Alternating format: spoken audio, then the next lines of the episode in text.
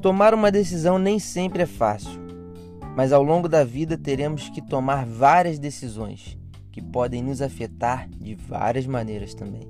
Eu sou Caleb Loureiro e eu tenho um conselho. Você tem um minuto? Eu me lembro de um programa que tinha na TV aberta que se chamava Você Decide. Era como se fosse uma novela, mas em determinado momento a novela parava e abria uma tela oferecendo algumas opções.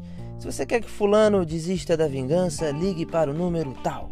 Mas se você quer que fulano não se vingue, ligue para o número tal. Era mais ou menos assim.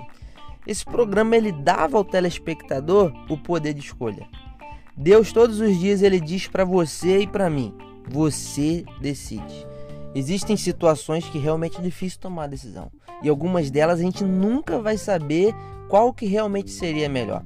Provérbios 3:5 Salomão diz: Confia no Senhor de todo o teu coração e não te apoies no próprio entendimento. Reconhece o Senhor em todos os teus caminhos e ele endireitará as suas veredas. O conselho de hoje é: o ambiente onde estamos influencia muito nas decisões.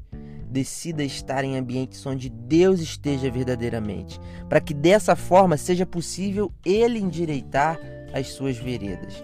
Assim, a gente vai decidir com uma margem de erro bem mais reduzida. Que Deus te abençoe.